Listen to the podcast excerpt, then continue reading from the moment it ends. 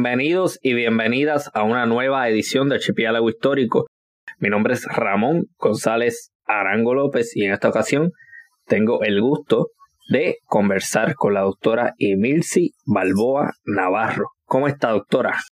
Muy bien, Ramón, gracias. Estoy bien interesado en esta conversación. Es la segunda persona cubana que tengo en el podcast y para mí es bien importante traer participación de todos los rincones del Caribe, ¿no? Porque esto es un podcast sobre historia del Caribe. Eh, mire, para las personas que no están familiarizadas con su trabajo, háblenos de sus intereses, por favor, en, dentro de la disciplina de la historia. Bueno, dentro de la disciplina de la historia me interesa básicamente la historia social, mm. esa historia de los de abajo, lo que decía Juan Pérez de las arriba, la, en la historia de la gente sin historia. Mm. Y en ese sentido, bueno, empecé, cuando empecé a investigar, estaba primero investigando el bandolerismo, después pasé a la construcción del mercado de trabajo durante el periodo de abolición de la esclavitud al trabajo libre. Y en los últimos años vengo moviéndome en las fronteras de la esclavitud, las diferentes modalidades de trabajo coactivo que se derivan de ese sistema esclavista y que se van a aplicar con los esclavos de rey, emancipados, asiáticos, los cimarrones que son reesclavizados y los presidiarios. Perfecto. Vamos a hablar del bandolerismo por, por empezar por ahí, ¿no? ¿Qué viene siendo el bandolerismo dentro del contexto cubano?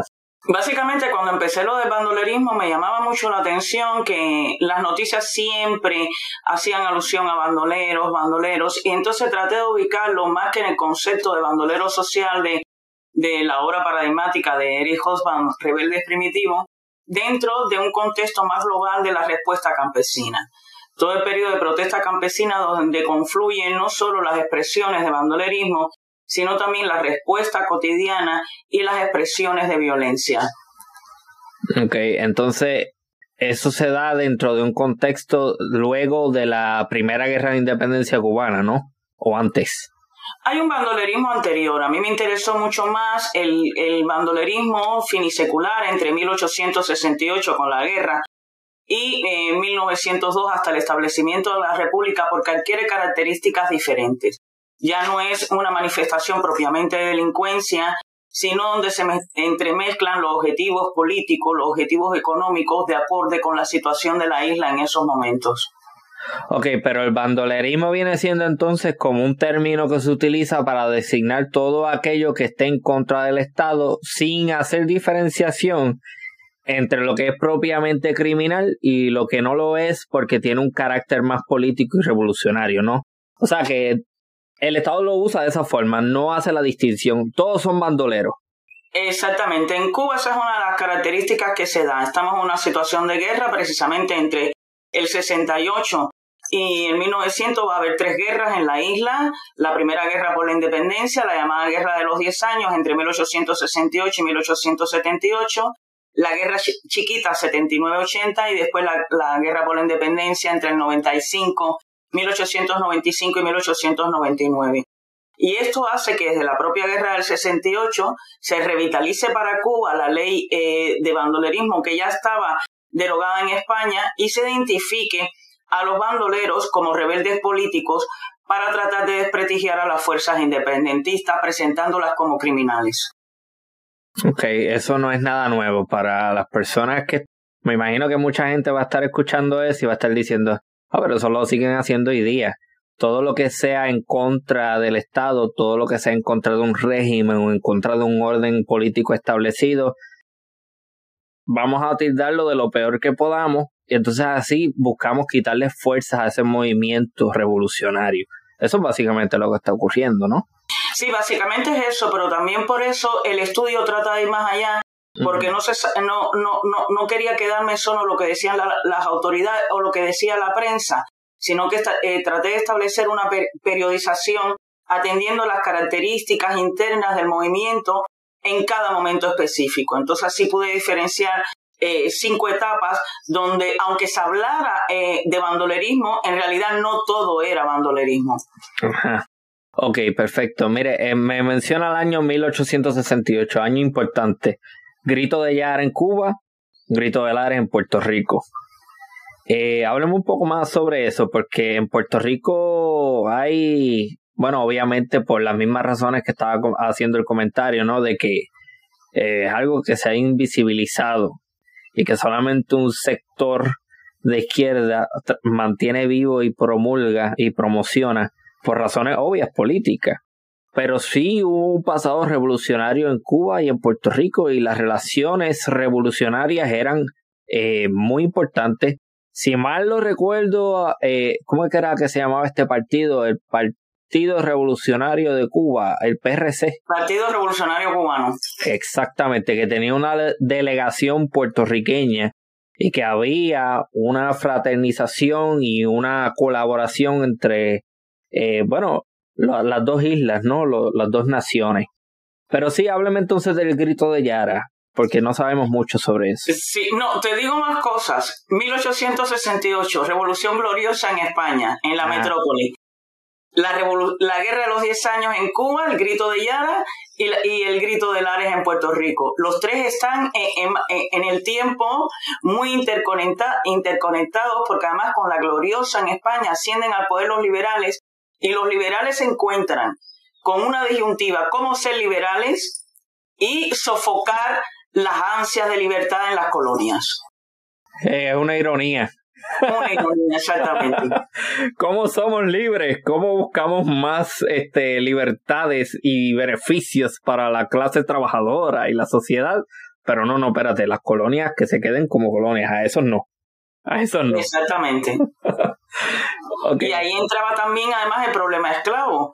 Cómo ser liberales y estar en contra de la abolición de la esclavitud. Sí, que en Cuba la abolición llega tarde. En Puerto Rico sucedió en el 73, 1873. Sí, y en Cuba hasta el 7 de octubre del 86. Fue el penúltimo. El último fue Brasil en el 87. ¡Wow! Y del Imperio Español el último en abolir la esclavitud. Sí, porque Cuba, para bien, bueno, para bien de, de, de, un sector particular, eh, pero para mal, ha sido probablemente la colonia española más productiva en términos comerciales. Gracias a la esclavitud, a la explotación del trabajo esclavo, y que es un sistema básicamente corrupto donde todo el mundo se beneficia.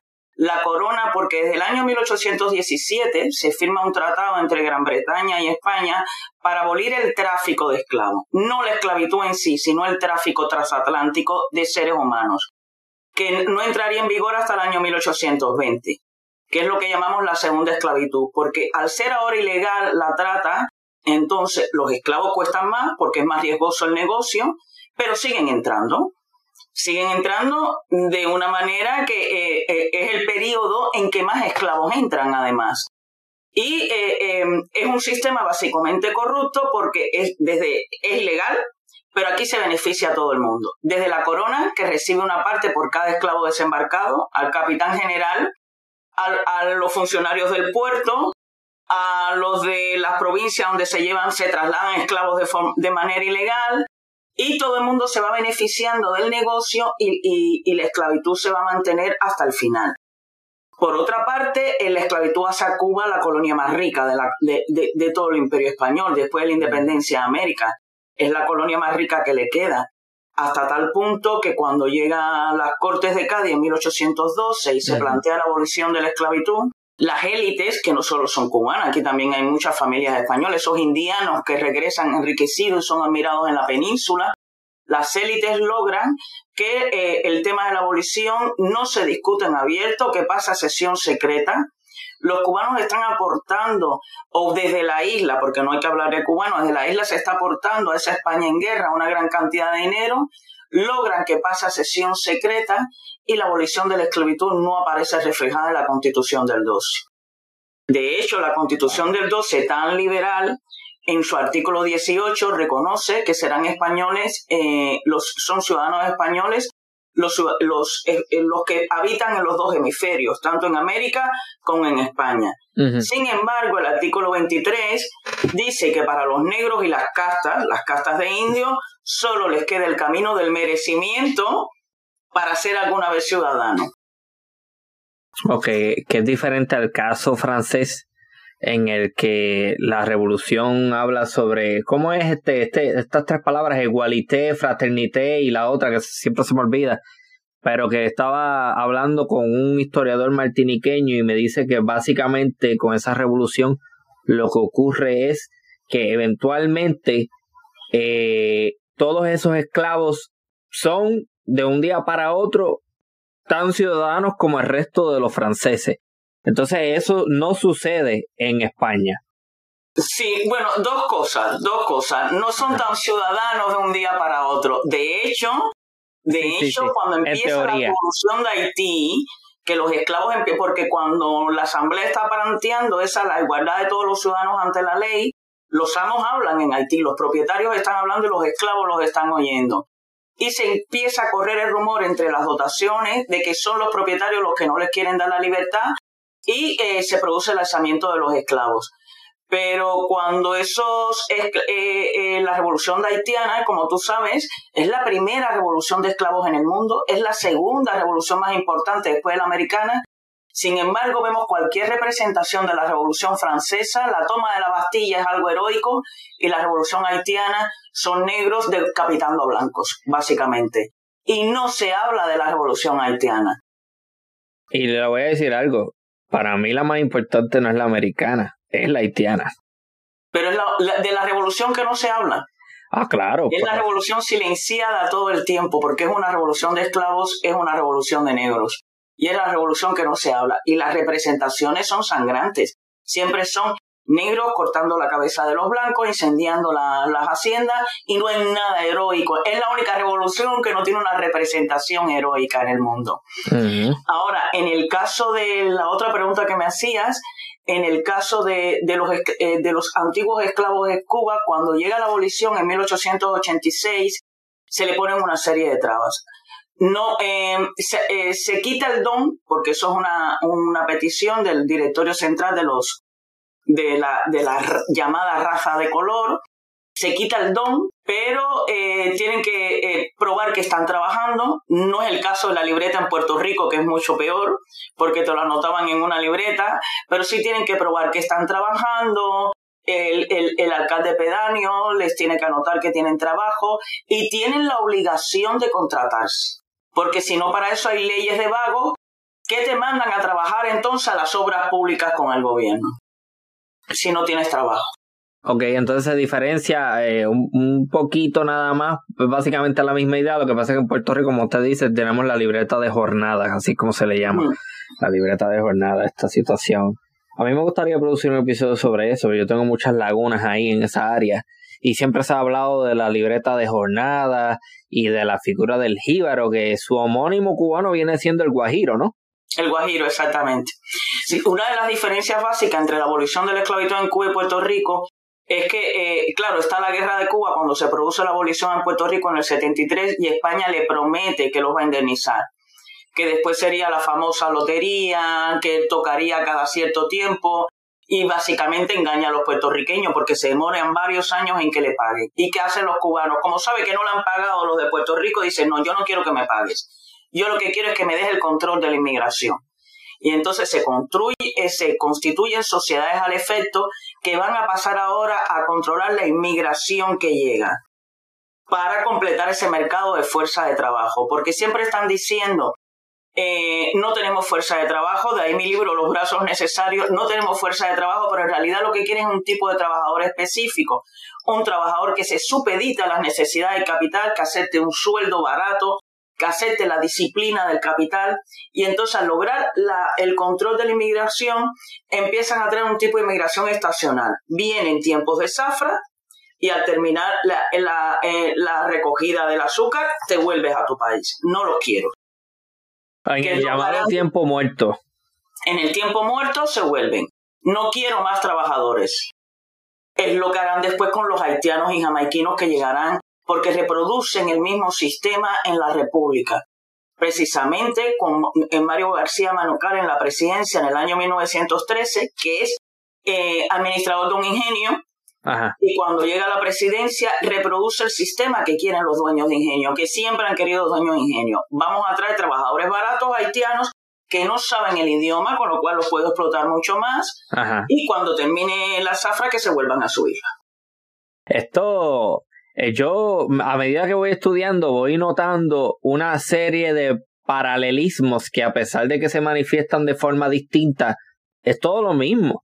Y me resulta un poco difícil ir en contra de esta idea de Marx de la lucha de clase, porque realmente lo que estamos viendo a lo largo de la historia es un grupo oprimido por otro, una élite, una burguesía, un grupo de propietarios, de eh, gente latifundista, de dueños de ingenio, versus un grupo oprimido de cualquier raza o, etnia.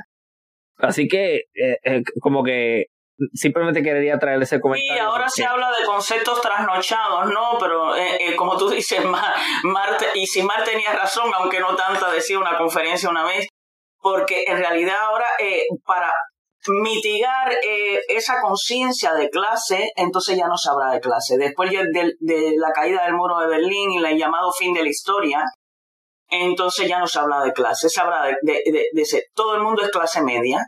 Entonces ves que un obrero que está trabajando en una fábrica, pero como tiene un coche y tiene una hipoteca, es clase media, sigue siendo clase obrera. Sí. Pero la, gente se identifica como clase media porque nadie quiere ser clase obrera. Nadie quiere ser pobre. Nadie quiere ser pobre. Pero ser clase obrera no significa que sea pobre.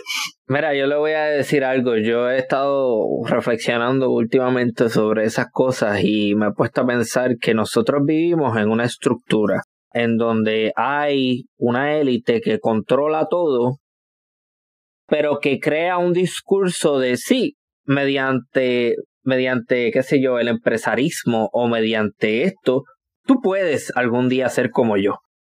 Entonces, eso es como, para mí eso es una forma, no sé si me estoy poniendo medio filosófico, pero eso es como que una forma de mantener el sistema y decirle a la gente, este sistema funciona, simplemente te tienes que esforzar y puedes ser parte del 1%. Exactamente, y, esa idea del mito de modo americano que empezó durante la revolución industrial en Estados Unidos, ya le decía, un pobre con talento, esfuerzo y, y suerte, algún día puede llegar a ser rico. Pero precisamente la Comisión de Relaciones Laborales de ese año demostró que los ricos siempre habían sido ricos y que eh, eh, apenas un 1% había podido llegar a escalar posiciones y que a la clase obrera solo le quedaba pasar de un trabajo no cualificado a un trabajo cualificado. Pero que se hacían rico era una falacia, era muy pocos. Ajá, ajá, exactamente. Pero no me quiero ir más por ese camino porque todavía me falta mucho por, me falta mucho por estudiar. Últimamente estoy leyendo mucho eh, a este, eh, era psiquiatra y filósofo también, Franz Fanon, no sé si está familiarizada con el trabajo de él.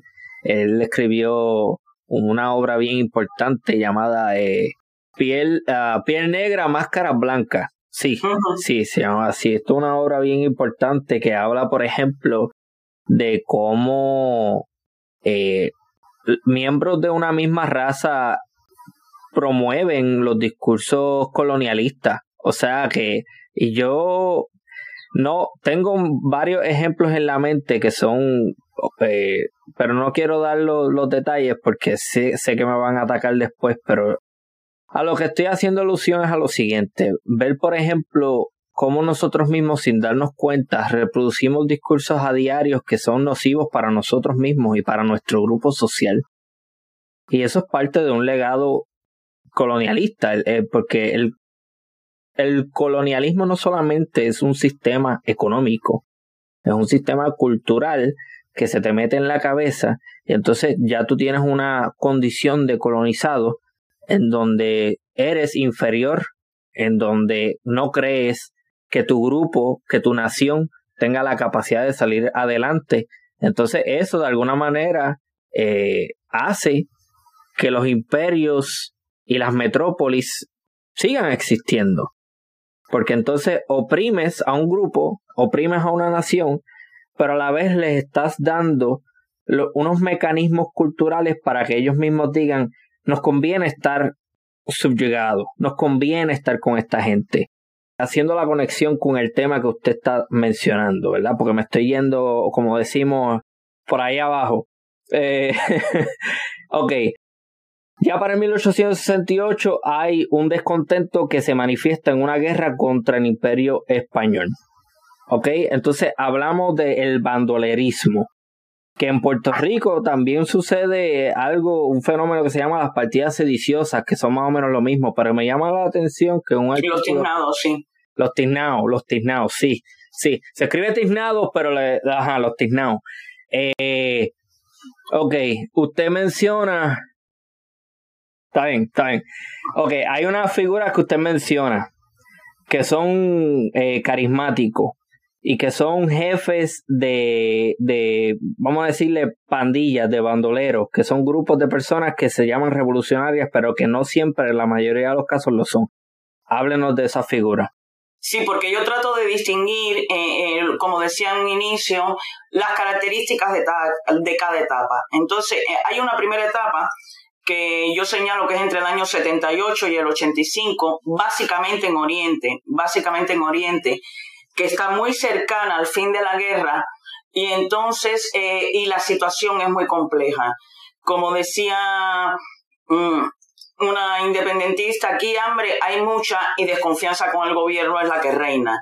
Y esto hace que muchos antiguos independentistas, entonces, la única salida que vean, se han quedado insatisfechos con la solución del Pacto de San sea volver a los campos. Y aquí tenemos partidas como la de los eh, hermanos Echemendía, que eh, estas no tienen un pasado revolucionario. No se sabe de dónde salieron, pero se van a los campos, em, cometen robos, pero pegan pasquines a favor de la revolución y se van presentando como independentistas. Y en el lado contrario hay partidas como la de Félix Gallo, que estos sí son criminales todos, criminales, ladrones, que entonces queman haciendas, extorsionan a los hacendados y le dicen que es el nombre de la revolución también y estos no tienen nada que ver con la revolución. Y después te encuentras revolucionarios como Carlos Agüero Fundora, que sí había participado en la guerra, se tuvo que ir, regresa con una expedición, él quiere encender nuevamente la llama de la rebelión, pero para poder sostenerse en el campo, lo único que puede hacer es eh, asaltar bodegas, pero para, eh, paradigmáticamente, cuando asaltan una bodega, lo que se llevan es pantalones, zapatos, porque no tienen comida, porque no tienen. Entonces, la prensa los presenta como bandoleros, pero te das cuenta que lo único que quieren es sobrevivir, porque no roban de más, roban lo que necesitan. Si necesitamos zapatos, se llevan unos zapatos, unos pantalones, un poco de comida, y eso es una forma de supervivencia, no de criminalidad. Y después hay una partida eh, que es la única, porque la, prensa siempre habló también de un bandolerismo negro que, es prácticamente inexistente, que no quiere decir que no haya negros dentro de las partidas, pero no hay partidas de negro, mm. que es la de Sánchez Penaló, que era un antiguo combatiente eh, español, había combatido en la guerra del lado español. Era un guerrillero español, pero cuando se acabó la guerra, los españoles eh, le prometen en el Pacto de San Juan que esa gente que han luchado a su lado les van a dar la libertad y les van a pagar. Sin embargo, por el pacto de San Juan, a los que lucharon del lado de los independentistas, esos antiguos esclavos sí se les da la libertad, pero a los que lucharon del lado de España no se las dan, ni les pagan lo que le habían prometido. Entonces él se alza porque no le habían pagado. Claro, si se alza en contra de España y hay independentistas descontentos, se le empiezan a unir eh, independentistas también. Y al final la partida termina siendo una amalgama donde en realidad él está descontento porque no le han pagado a él, pero tiene detrás una masa que sí está descontenta con el poder español. Y todos están descontentos con el poder español. Tal es así que el propio gobernador de Santiago decía, hay que evitar a la parte, mientras a los otros se le da la categoría de delincuentes políticos para desprestigiar a la revolución, a Peñaló se señala, hay que evitar a Coda Costa darle la categoría de rebelde político, porque puede atraer a más gente. Ajá, claro. Eh, para las personas que no saben, eh, cuando la doctora habla de Santiago se refiere a la provincia de, del Oriente, ¿no? Del, de la que está en la, en la, en la orillita. Eh, sí, el Oriente, la, la provincia de, de, Oriente, sí. sí. Y después están, entonces, en este mismo en, en, más o menos superponiéndose en el tiempo, pero si nos vamos al occidente de la isla, ese occidente azucarero, donde se está produciendo la transformación de, los ingenios en grandes centrales entonces, donde aquí eh, sí hay otras manifestaciones de resistencia. Y entonces tenemos desde las formas cotidianas de resistencia que ha definido Jane Scott, de trabajar lentamente, fingir ignorancia, pequeños hurtos, provocar incendios, porque así los campesinos que están trabajando para el central, si quemas la caña, obligas al central a molerla más rápidamente, porque la caña quemada pierde sacarosa y entonces era una forma de sabotear la, la producción y en este nivel y en este otro ya tenemos las primeras partidas de bandolero, que todavía son pocas, son algunas en La Habana, en Matanzas, en las villas, precisamente donde se está produciendo ese proceso de centralización azucarera, y es aquí donde inicia su carrera en solitario eh, Manuel García Ponce pero estaría en Matanzas, Álvarez, en Matagás, Álvarez Arteaga conocido como Matagás, Desiderio Matos conocido como el Tuerto Matos, en las villas Nicasio Mirabal y en La Habana empieza también, está Lengue Romero y se desprende de la partida de Lengue Romero Manuel García, que será el, el paradigma del bandolero. Ok, tengo varios comentarios que me vienen a la mente. Y siempre que he escuchado sobre matanza, mm, bueno, vamos a ver si a lo mejor usted es la que me puede dar este, la contestación. ¿Por qué se le llama matanza a esa provincia? No, eso, a ver, no lo sé exactamente. Hay una leyenda que es porque hubo una matanza de indios en esa zona, es lo más extendido, ah. pero nadie lo ha podido probar. Interesante. Eh, hay que ver entonces lo que la hay hasta donde usted conozca. Hay estudios de la toponimia en Cuba. No, que yo sepa no. Ah, en Puerto Rico hay, pero son, me imagino que como dos, tres personas nada más, es bien poco. Sí, muy poco, algunas alusiones, pero un estudio, estudio en grande, no.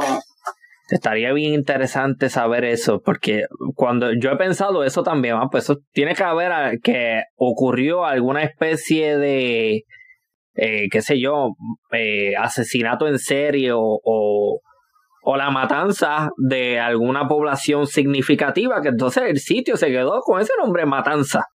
Ok, otra cosa que me viene a la mente que quería mencionar.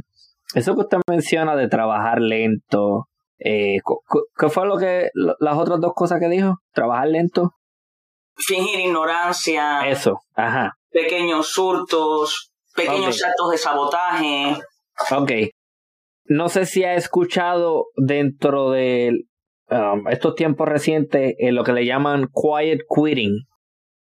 No sé si ha escuchado sobre eso, pero básicamente es una manifestación cultural en la que jóvenes hacen eso, trabajan más lento o no les importa mucho el trabajo. Esto no es nuevo, gente. Esto ya, esto, mira, desde el siglo XIX todo, todo sucedió en la historia, casi nada es nuevo. Todo es cíclico. Esto no es nuevo, pero sí. Es como la moda, es cíclica. Mire, otra cosa que le quería mencionar. A los independentistas se, le, se les llama mambice. ¿Por qué? No lo sé. ok, está bien. Sí, sí, pero los mambices, siempre he escuchado ese nombre también, los, el mambí, y realmente todavía no, no sé de dónde sale eso, me gustaría averiguarlo también eventualmente. Voy a producir un episodio en un futuro sobre la guerra hispanoamericana estoy leyendo un trabajo, pero eso que usted menciona a mí me, me pone a pensar porque siempre en España se ha vendido esta idea de que, ah, eh, Cuba y Puerto Rico, estas colonias a las que nosotros les hemos dado todo y, y así nos pagan. Eh, en verdad estoy, a mí me molesta mucho ese discurso. No sé si esto he escuchado eso estando allí en España. Por, suerte, por suerte es un sector minoritario, aunque ahora se está excediendo, pero por suerte es un sector minoritario.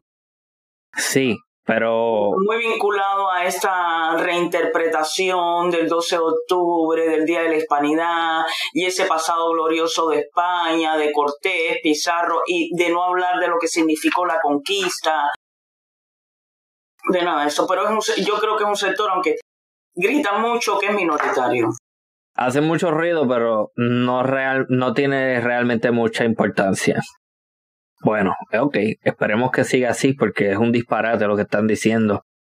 Eh, por ejemplo, en el caso de Puerto Rico se ha dicho mucho a esa isla tan fiel a la metrópolis, a España, a los, nosotros les dimos todo. ¿De qué cara ustedes están hablando? Encomienda, esclavitud, ¿eso es lo único que nos han dado a nosotros?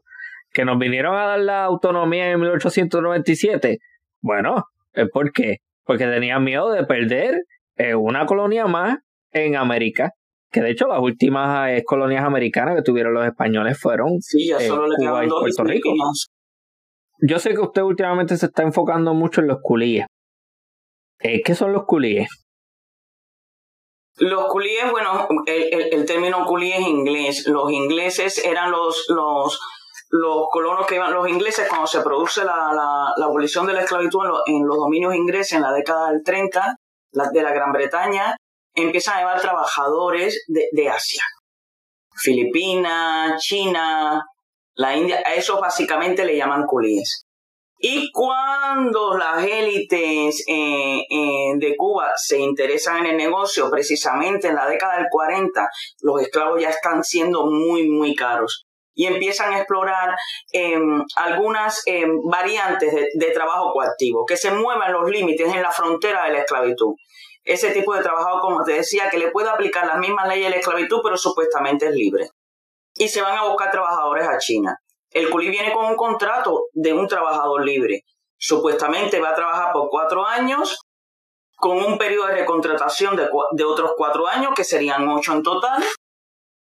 Ocho en total. Entonces, eh, para venir de China se les da un adelanto para que se compren ropa, le dejan a la familia y cuando llegan a Cuba, entonces se le iba a pagar eh, eh, 8 pesos. Pero esos 8 pesos, 4 se queda el empleador para ir resarciéndose de la supuesta deuda que contrajeron.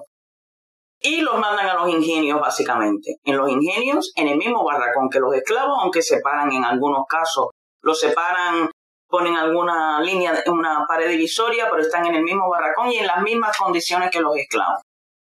Y eso va pasando durante los primeros contratos, que es lo que eh, estaba estudiado hasta este momento. ¿Qué empecé a estudiar yo? El periodo de recontrata. Cuando se cumplen esos ocho años, ¿qué pasa con esos asiáticos? Y ahí me entra el Estado. El Estado saca una ley, 1862, primero en el 58 y después se, se, se termina de perfilar en el 62, que aquellos culíes que llegaron, cuando terminen su contrato, se tienen que ir a China. Pero claro, les han pagado cuatro, suponiendo que tú no hubieras gastado dinero, que de tus cuatro pesos lo hubieras eh, eh, eh, ahorrado totalmente, lo que costaba un pasaje a China no te alcanzaba. Entonces, si no te vas a China, tienes que buscar un nuevo amo o recontratarte con el Estado en las obras públicas. Porque el Estado no tiene esclavo. La administración colonial no tiene esclavos, no tiene trabajadores y la forma de obtener trabajadores es así. Eh, del depósito de cimarrones, los cimarrones capturados mientras los reclaman los amos a las obras públicas y lo mismo hacen con los asiáticos. De hecho, cuando los primeros asiáticos llegan a la isla, los colocan en el depósito de cimarrones. Una premonición de lo que iba a pasar después. Y entonces ahora cuando se sale esa ley, van y les tienen que avisar, las autoridades del municipio le tienen que avisar, se te va a acabar el contrato, eh, tienes estas opciones. La mayoría de los asiáticos, por supuesto, no quiere quedarse con su antiguo empleador. De hecho, apenas se queda el 12%. Pero más del 40% también en las obras públicas. Le daban dos meses para buscar nuevo patrono. Si no encontraba nuevo patrono, a las obras públicas. Y en las obras públicas, además, la ley dice, y así sucesivamente, hasta que no reúnas el dinero para irte a China, sucesivamente estarás empleado en las obras públicas. Hay un testimonio.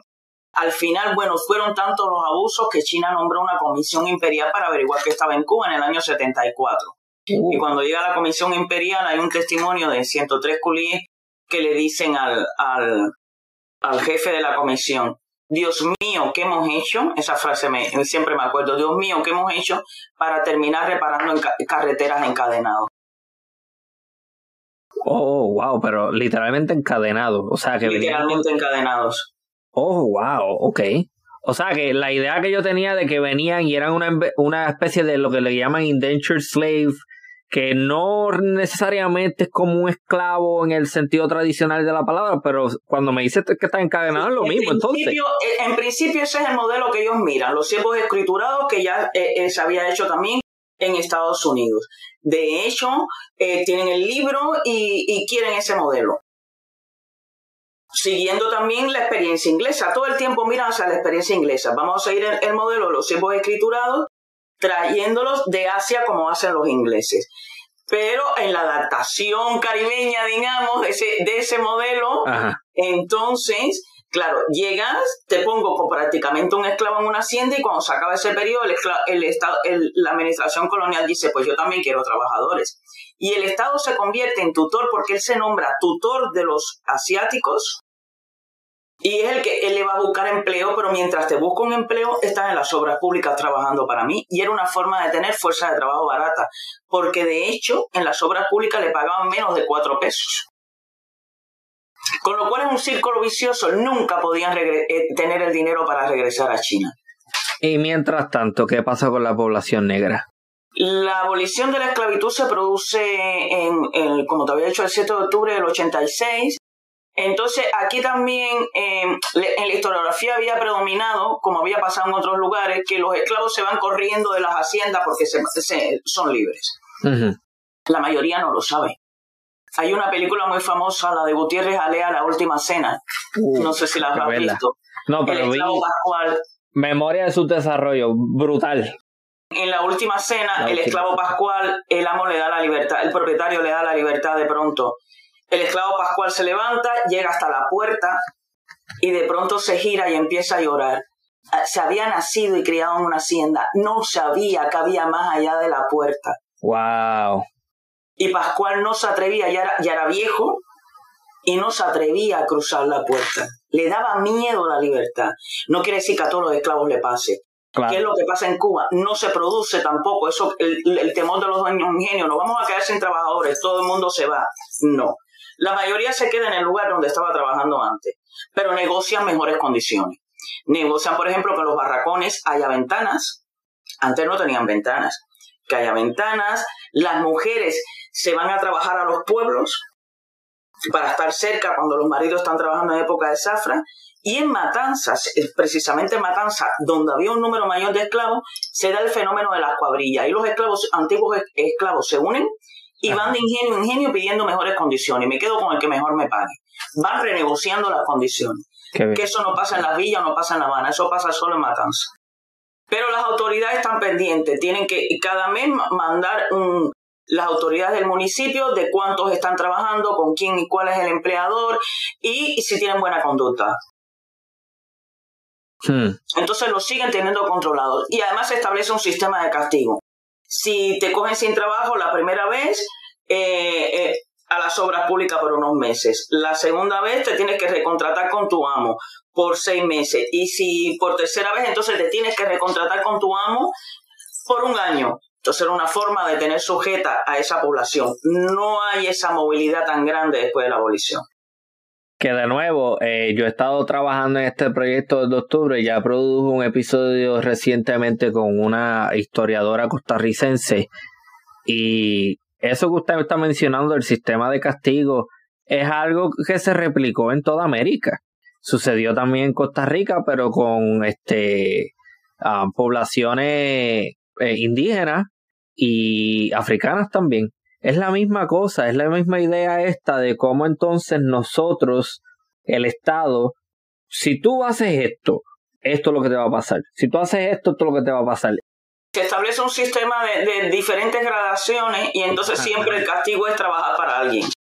Porque es la manera de tener sujeta a esa fuerza de trabajo. Ok, me quedé pensando en algo y se me olvidó preguntarle cuando, lo, cuando estaba diciendo. Mira, en, el propio barracón de obra pública, donde confluyen asiáticos, eh, cimarrones, emancipados, en el propio barracón eh, se estableció un sistema de castigo. Pero el Estado no puede eh, castigarte al estilo del dueño de ingenio que te da unos latigazos y te deja sin trabajar una semana. el Estado no se puede perder ese lujo.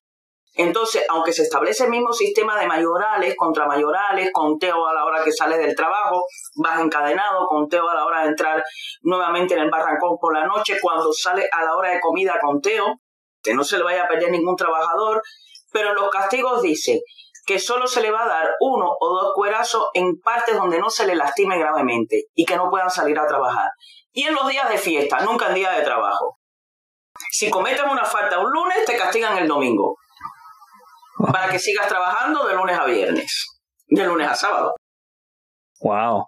Este, para las personas que no saben, ¿qué viene siendo un mayoral? El mayoral es como, eh, no, es el administrador de la finca, es el, el que se encarga de la, de la disciplina de, de, la dotación, de la disciplina de los trabajadores.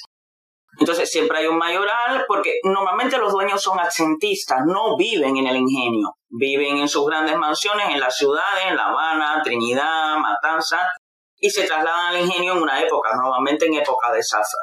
Y mientras tanto está el mayoral, que es el que lleva la finca, el que se encarga de la adopción, y después eh, se aconseja en la segunda mitad del 19 que haya contramayorales negros, gente más cercana a la dotación, que conoce que habla, etcétera. Ok, que viene siendo el equivalente. O sea, hay un mayoral y un contramayoral. Ok, pues viene siendo más o menos la misma dinámica esta que uno ve en las películas sobre eh, prisiones, en donde hay un preso que lo utilizan para controlar a los demás presos. Eso, eso es lo que viene siendo el contramayoral. Más o menos, sí. Wow, ok. Uh, usted hizo un comentario ahorita sobre 1812 y se me, se me escapó eso. O sea que setenta y pico de años antes de la, de la abolición de la esclavitud cubana ya se estaba hablando de abolición pero tuvieron que pasar setenta y pico de años, porque me dice que en 1812 ya se estaba hablando de eso. En la estaba proponiendo. En las Cortes de Cádiz, cuando se reúnen las Cortes de Cádiz, se, plantean las dos cosas. La abolición de las castas en América y de la, la abolición de la esclavitud. Wow, ok. O sea, que pasan setenta y pico de años antes de que entonces eso suceda realmente. Mire, otra cosa, usted menciona los culíes. Eh, a mí, yo sé que en La Habana hay un, un Chinatown. ¿Eso, ¿Eso existe en otros lugares de Cuba o solamente en La Habana? En La Habana.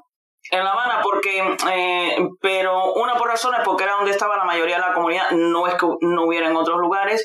Y dos, porque después se trató de rehabilitar el barrio chino. China ahora ha donado como una entrada, como una puerta de una muralla y entonces restaurantes chinos, pero claro, entras al barrio chino, también el barrio chino de Cuba tiene una característica. Los, eh, cuando vienen los culíes no pueden venir mujeres. Llegaron eh, eh, solo 57 mujeres. Wow. 125 mil culíes, 57 mujeres. Uh. Y entonces la mayoría tuvo relaciones con mujeres negras. Después sí vendría esa inmigración del siglo XX, que ya es de chinos, que no se mezclan tanto, pero estos primeros hay una gran cantidad de descendientes de chinos que eh, eh, eh, son étnicamente mantienen esa mezcla, ¿no? Mi, mi, mi bisabuelo era chino, por ejemplo, y a mi abuela le decían la china, porque era muy achinada, pero era Ok, sí, y de hecho recuerdo haber leído uno de sus artículos eso, que había alguien que se le llamaba chino, entonces me pregunto, ¿será que entonces habrá tenido un, un ancestro algo culí o algo así? ¿Puede ser? Sí, me imagino, pero que, eh, ¿cómo dice que me leíste un artículo que me llamaba en China? Sí, no, que había, había un personaje, creo que era jefe de una partida de, de un grupo de bandoleros, que le llamaban el chino. No recuerdo. Y seguramente sería descendiente, sí. Sí, muy probablemente. Ok. Este, ahora que estamos hablando de descendiente, ¿ha podido averiguar más sobre la situación mía? La verdad que no, que no he tenido tiempo. Ah, ok, para las personas que no saben, yo, mi abuelo paterno era, era cubano y a mí me interesa saber entonces un poquito más sobre mi genealogía. Así que eventualmente tengo planeado visitar La Habana, que los González Arango. Tienes dos opciones, o descender de los arangos independentistas de Camagüey, o de Arango y o de los esclavistas de Occidente. Mm, a ver, entonces.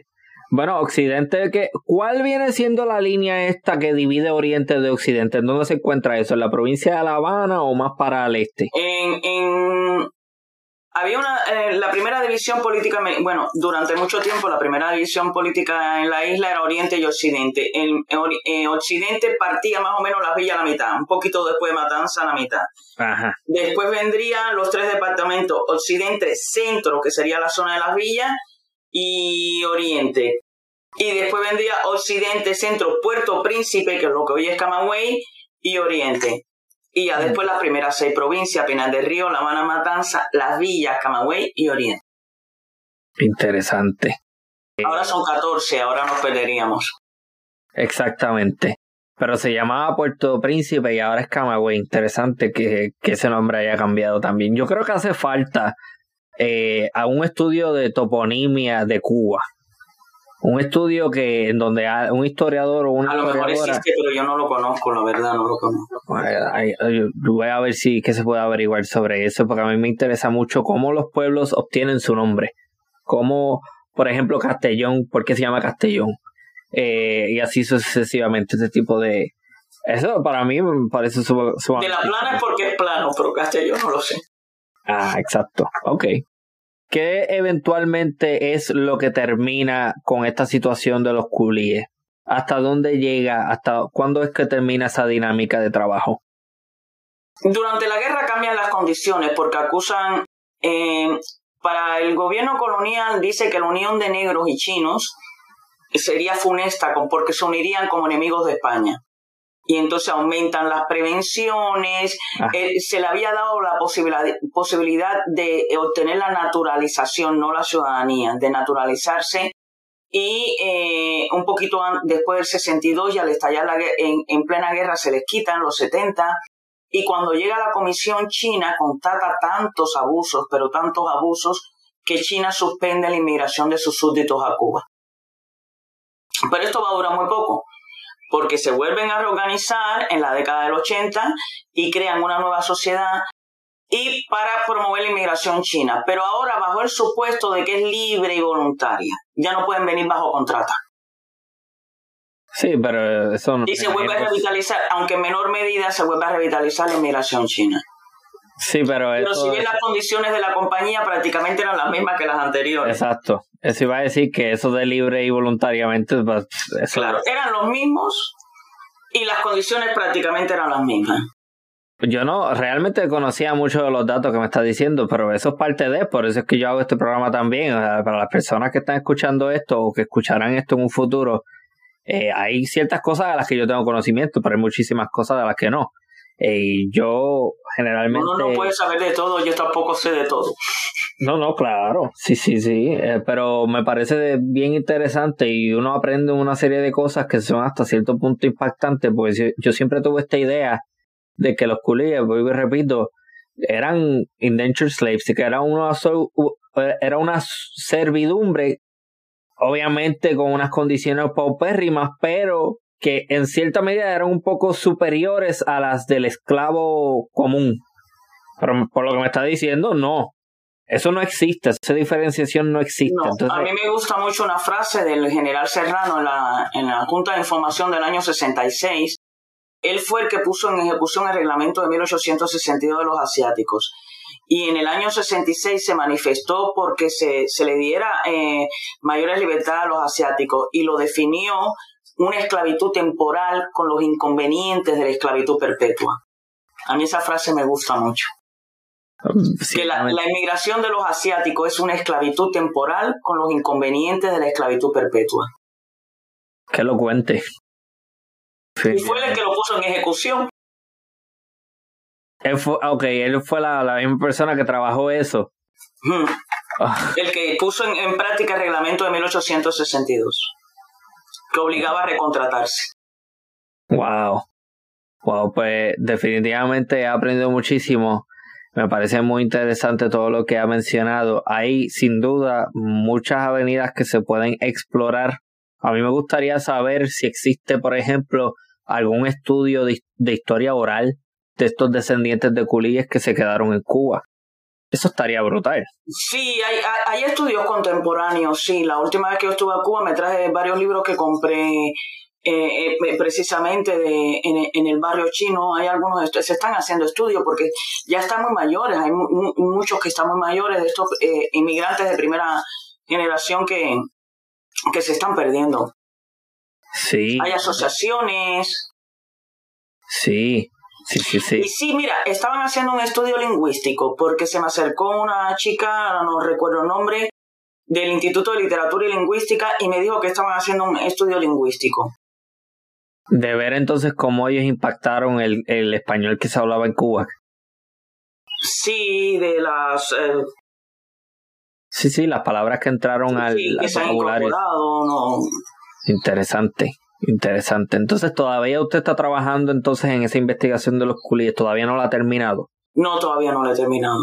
Okay. Tengo que escribir el libro por empezar. He escrito varios artículos, pero todavía tengo que eh, hacer un libro. Y no lo he terminado, no, todavía no he terminado. Con las cosas que me ha contado, bendito, falta bastante, porque está bien ocupada. falta mucho, eso no va a estar listo en un mes. Necesito más tiempo para escribir, sí. Sí, sí, sí, esto está bien complicado. Este, la escritura de un capítulo, ¿cuánto más o menos puede tomar? ¿Varios meses? ¿Un solo capítulo escribirlo? No, eso no es medible. No es medible. Nuestra profesión no es medible. Eh, tienes que estar leyendo los documentos, pensar, leer bibliografía, madurar las ideas, empezar a plasmarlas. Después te encuentras otro documento y dices, pues mira, no era por aquí. Sí, que te contradice. No es medible el tiempo.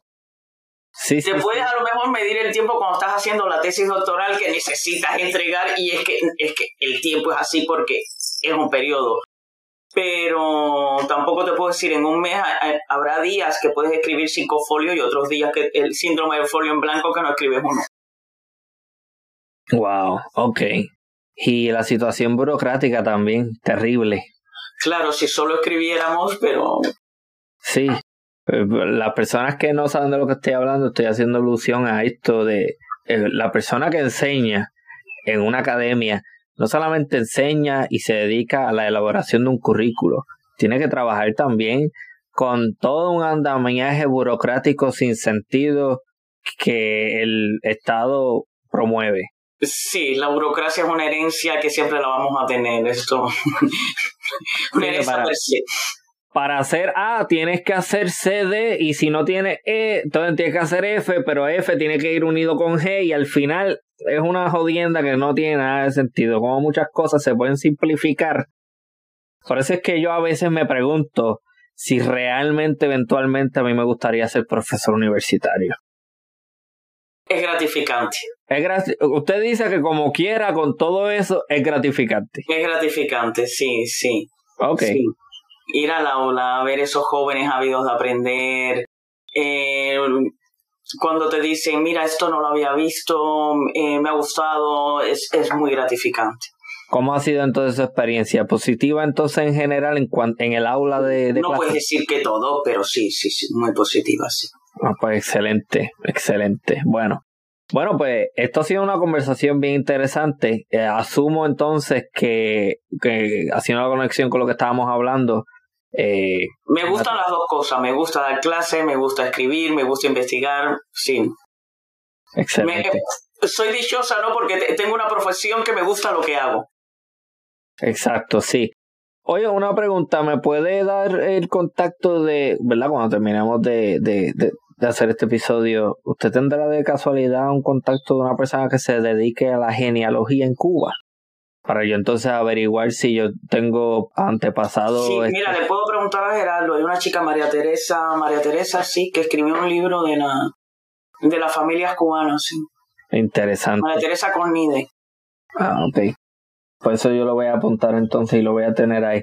Bueno, pues muchísimas gracias. No le voy a quitar más tiempo porque sé que ahora mismo está trabajando arduamente y de hecho hemos estado conversando por un tiempito coordinar ha sido cuesta arriba y también me ha estado hablando de un trabajo que tiene que se supone que hubiese ya culminado a finales del año pasado y todavía está en ello.